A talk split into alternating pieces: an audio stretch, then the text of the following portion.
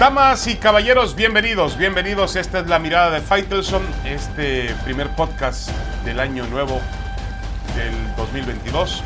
Les quiero desear a todos un, feliz año, sobre todo con mucha salud, porque la salud hoy más que nunca es eh, preciada, realmente adorada. Bueno, hay que mantenernos todavía pendientes y muy pendientes de lo que ocurre alrededor del, del COVID-19. Estamos eh, de cara al inicio de un torneo mexicano, el Clausura 2022, que se va a jugar eh, y creo que va a comenzar con problemas, hablando de la situación de la pandemia y sus nuevas variantes. Podría postergar algunos partidos o ya los va a postergar.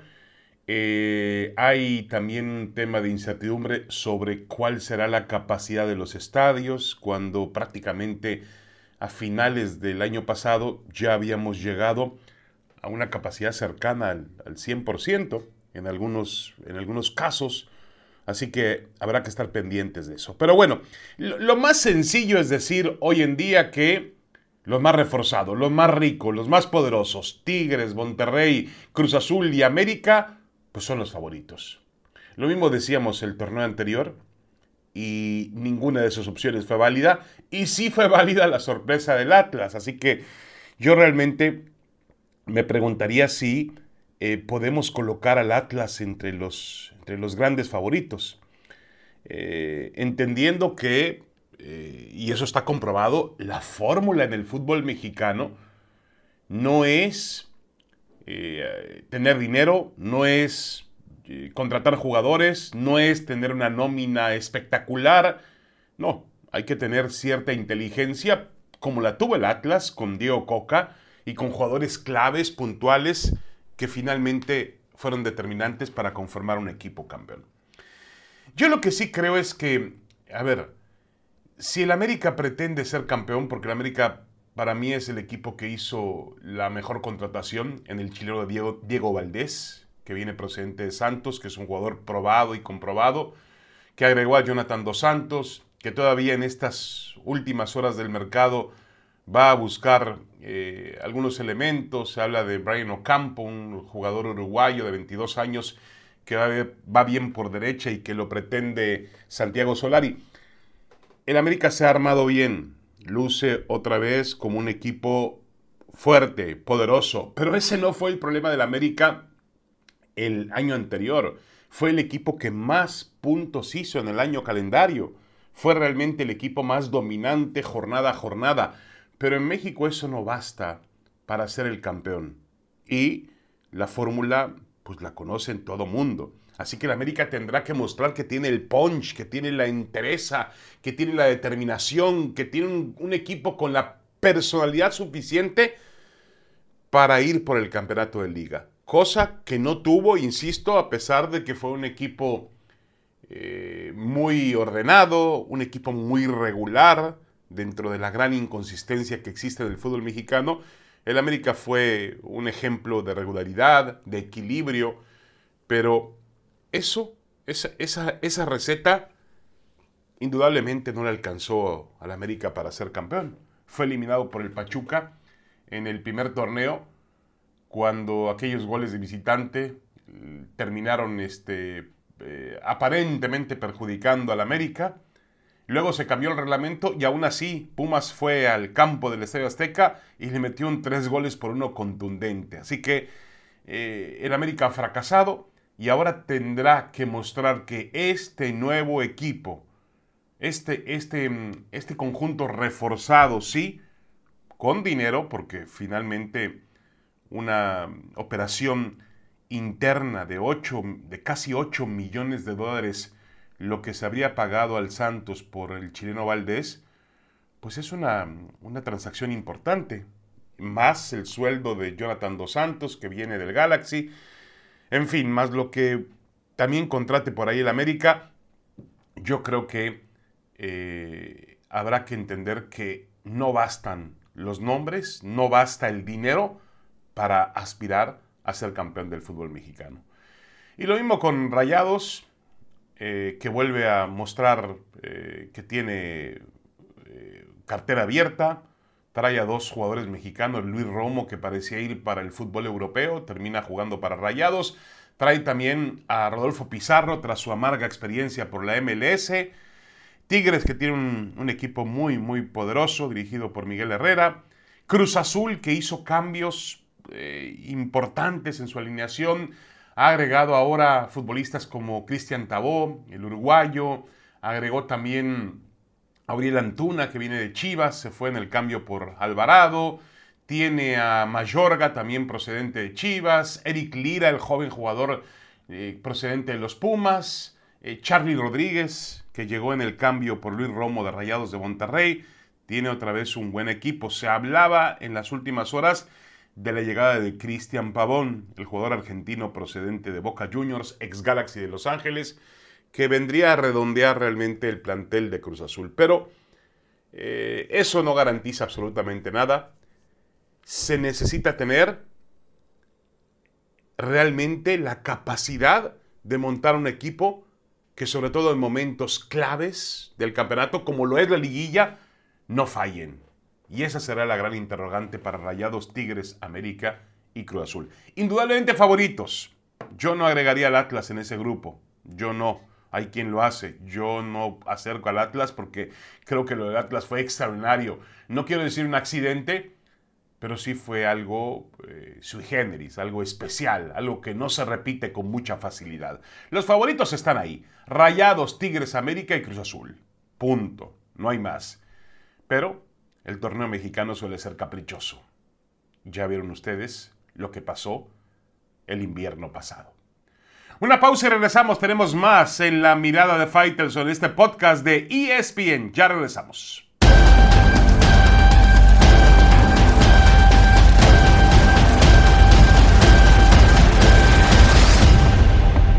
Regresamos, regresamos a esta mirada de Faitelson en el podcast de ESPN. Eh, otra vez en un receso invernal, pues las operaciones de futbolistas mexicanos hacia ligas de mayor trascendencia en el mundo del fútbol, las ligas europeas, pues no ha sido con la celeridad ni con la cantidad que se espera de un fútbol como el mexicano. Eh, y bueno, partiendo desde la base que al final esa exportación, mientras hay por ahí una, una hipótesis, no es una teoría, es una hipótesis, no es algo probado al 100%, pero obviamente es algo que tiene cierta lógica. Mientras más jugadores tengas en las mejores ligas del mundo, jugando al nivel competitivo más alto, pues mejores oportunidades tendrás con la selección mexicana para cuando lleguen partidos, eventos internacionales de alta trascendencia. Pero a México le cuesta trabajo exportar. Y hay varios motivos. Primero, el futbolista mexicano, hay que decirlo, no tiene una reputación en el mundo, no es famoso como lo es el brasileiro, el argentino, el uruguayo. Eh, y cuando eso no se impone, se impone otra cuestión, el tema del mercado. El mercado mexicano es muy fuerte. Y no solamente un mercado, tiene dos mercados el fútbol mexicano.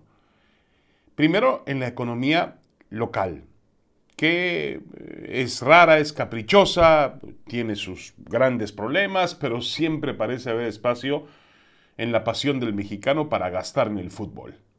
Y luego en la pasión que significa este fútbol en otro mercado, en el mercado económico más importante del mundo que es Estados Unidos. Entonces el fútbol mexicano tiene esa propiedad, esa particularidad, esa ventaja. Está bien que la aproveche.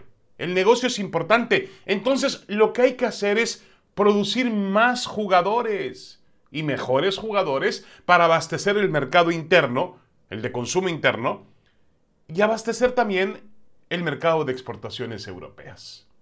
Para así eh, tener la esperanza de que la selección mexicana va a crecer el nivel. Ahora hemos visto cómo Orbelín Pineda logró irse, se fue, lo que son las cosas, cuando terminó su contrato en México. Parece ser que es la única forma de zafarse los grilletes, las cadenas. Termina mi contrato y me escabullo prácticamente, me, me, escapo del fútbol mexicano.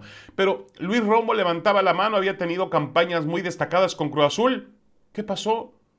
que llegó el Monterrey, puso la plata en una renovación de contrato y ese dinero no lo iba a ganar en Europa. Había una oferta del Alavés que era de 1.5 millones de dólares, que a Cruz Azul le sonó ridículo. Y sí es ridículo con respecto a lo que le dio el Monterrey. Monterrey le dio a Charlie Rodríguez a cambio y Monterrey renovó por cuatro años a Luis Romo, cuando su contrato ya estaba a punto de vencerse con Cruz Azul.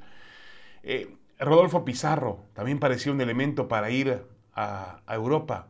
Bueno, Rodolfo Pizarro eh, regresa de Miami, donde la promesa era que David Beckham lo iba a promocionar en el fútbol europeo tuvo muy malas temporadas y está de vuelta Rodolfo Pizarro en el fútbol mexicano, siendo un elemento que tiene las condiciones para jugar en Europa. Las tiene, no sé si en la cabeza, en, las, en los pies indudablemente.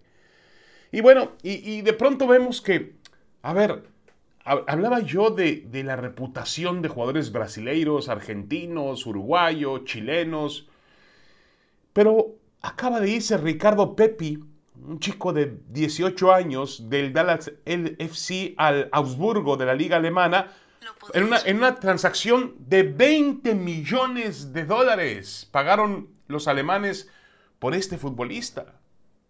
Digo, hace poco también hay que recordar que el Real Betis pagó cerca de 17 millones de dólares por, por Diego Laines, siendo muy, también con 18 años. Y bueno, hoy Laines no juega, pero eso es otra historia. Lo mismo pasa con JJ Macías. El jugador mexicano no tiene esa reputación, esa clase internacional. La verdad no la tiene, no se la ha ganado. Eso hay que admitirlo. Y el fútbol mexicano tiene, pues, dos mercados que atender. Y cuando tiene que atender esos mercados, pues no le importa vender. Se dedica a consumir. Y no, y no produce con tanta capacidad porque lo que hace es comprar jugadores extranjeros que son más baratos, sí, y ya vienen hechos. En fin, ahí está la historia, una vieja historia del fútbol mexicano. Una pausa y regresamos con más.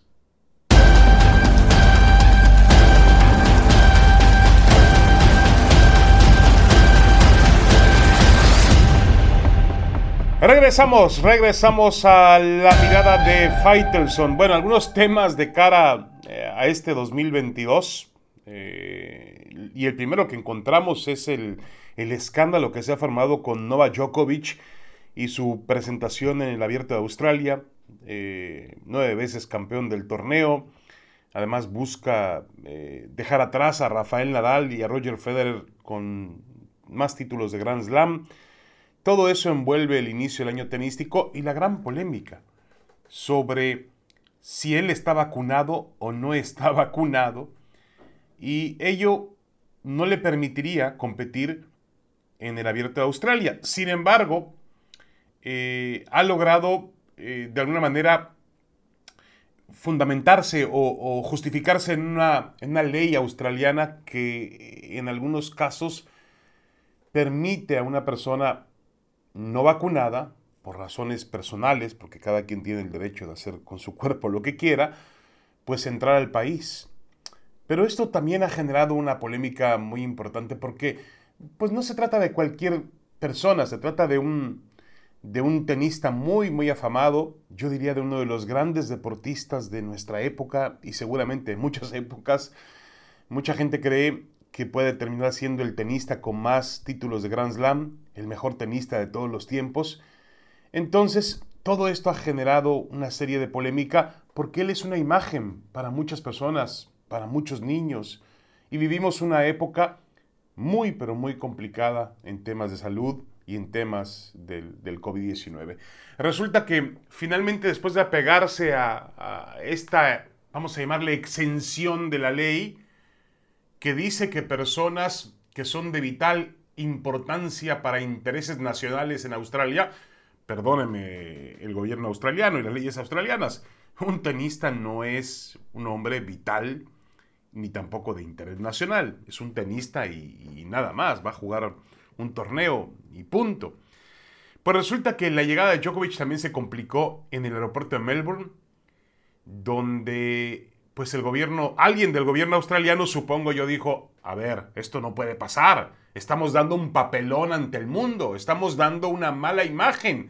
Hay que levantar la mano y frenarlo en el aeropuerto y decirle que su visa no es la adecuada para entrar al país. Como sean las cosas, eh, esta es la primera gran polémica, eh, o quizá la segunda gran polémica, ya hablaremos de la, de la, la que ocurrió eh, de forma cronológica, ocurrió inicialmente en este 2022. Pero lo de Djokovic, yo creo que, e insisto, más allá del respeto que hay que tener para cualquier ser humano sobre si quiere o no, eh, en este caso, colocarse las vacunas, pues los torneos tienen que tener reglas. Los países tienen reglas. Lo vemos en la NBA, lo vemos en la NFL, donde también ha existido polémica. Lo hemos visto en el fútbol de Alemania. Las reglas para eh, la, persona que no quiera ponerse vacunas, pues tendrá que quedarse en su casa, porque. O, tendrá que ir a aquellos lugares donde le permitan ir sin vacuna. Pero si el Abierto de Australia y, los grandes eventos del, deporte no envían un mensaje contundente, pues entonces habrá una información muy rara desprendida para, eh, para la opinión pública y para el resto del mundo. Entonces, creo que ahí está el peligro de lo que está ocurriendo con Novak Djokovic. Em, realmente es un asunto que yo insisto, él está en todo su derecho de no vacunarse. Yo no estoy diciendo que las personas tengan que vacunarse, pero los eventos deportivos, las organizaciones de los eventos deportivos sí tendrían que decir, nosotros necesitamos que presente una cartilla oficial con la vacunación, porque finalmente es el interés general, el interés de todos. Los demás tenistas también ponen en riesgo su, su, salud jugando ante un tenista que no está vacunado. Creo que por ahí va el tema. Djokovic equivoca, se equivoca, comete un gran error, pero comete un, error más grave las autoridades deportivas. Insisto, en este caso, la organización del Abierto de Australia. Lo que pasa es que los intereses siempre se mezcla en el deporte, incluso en temas tan graves como, lo, como debe ser un asunto de salud, ¿no? Eh, los intereses están por encima de todo.